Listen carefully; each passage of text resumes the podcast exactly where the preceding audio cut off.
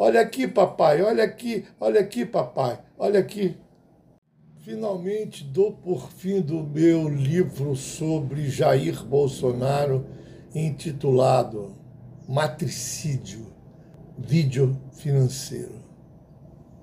É um estudo sobre as condições sociais que geraram o Bolsonaro a partir da configuração da família, a relação entre mãe, filho, filha, o que acontece com a família brasileira. Meu ponto de partida não é o Bolsonaro, e sim o que gerou o Bolsonaro. É aquilo que o Marx dizia, o ser social determinando a consciência e não o contrário. O livro é sobre a mãe, a mãe na cultura brasileira. A mãe é tabu verbal. Cito Luiz da Câmara Cascudo, Dicionário do Folclore Brasileiro. O sagrado nome da mãe. Com o nome da mãe não se brinca. Todo moleque sabe disso. Mãe é sangue, pai é sustento. Impressiona a onipresença da mãe na cultura brasileira.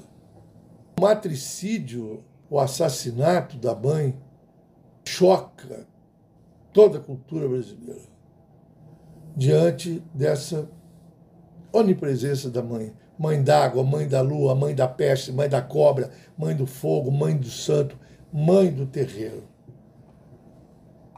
Meu livro trata desse feminicídio, o ataque feito à mulher, ao ser feminino. Pode me dizer, ah, mas isso daí sempre existiu, então agora que está sendo notificado, você está chovendo no molhado.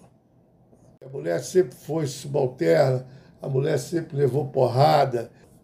Acontece que nunca vi nada igual que está acontecendo em relação à violência contra a mulher na sociedade brasileira.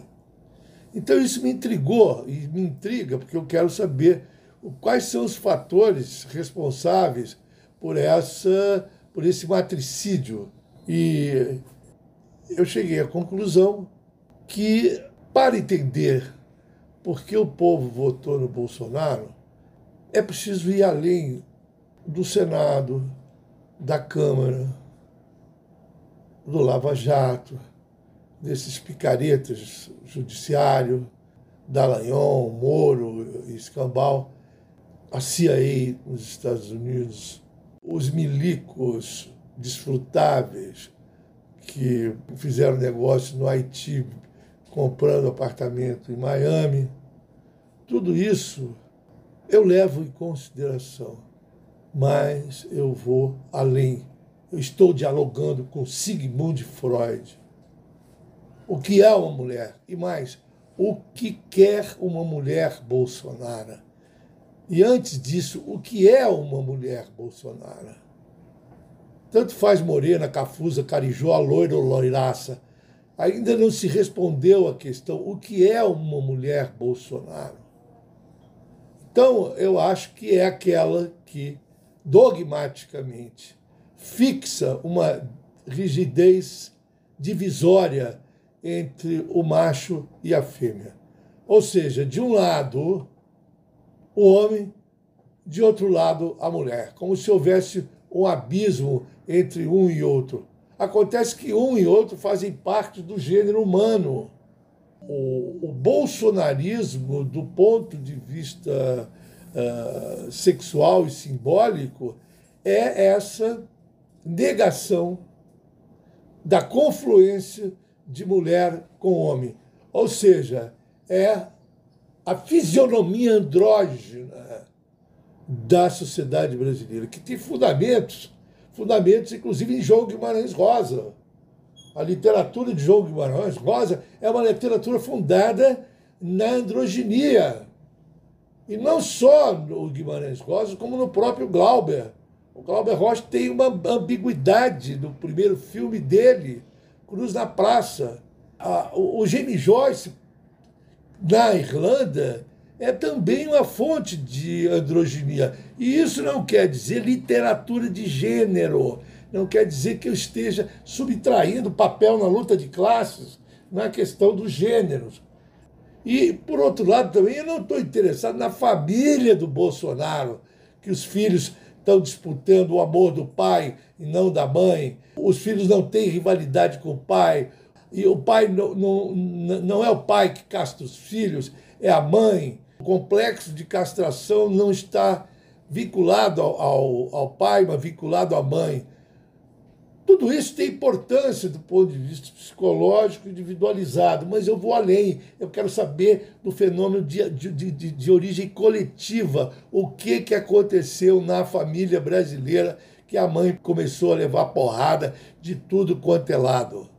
Aí eu me lembrei do Piero Paolo Pasolini dizendo que existia um prazer fascista.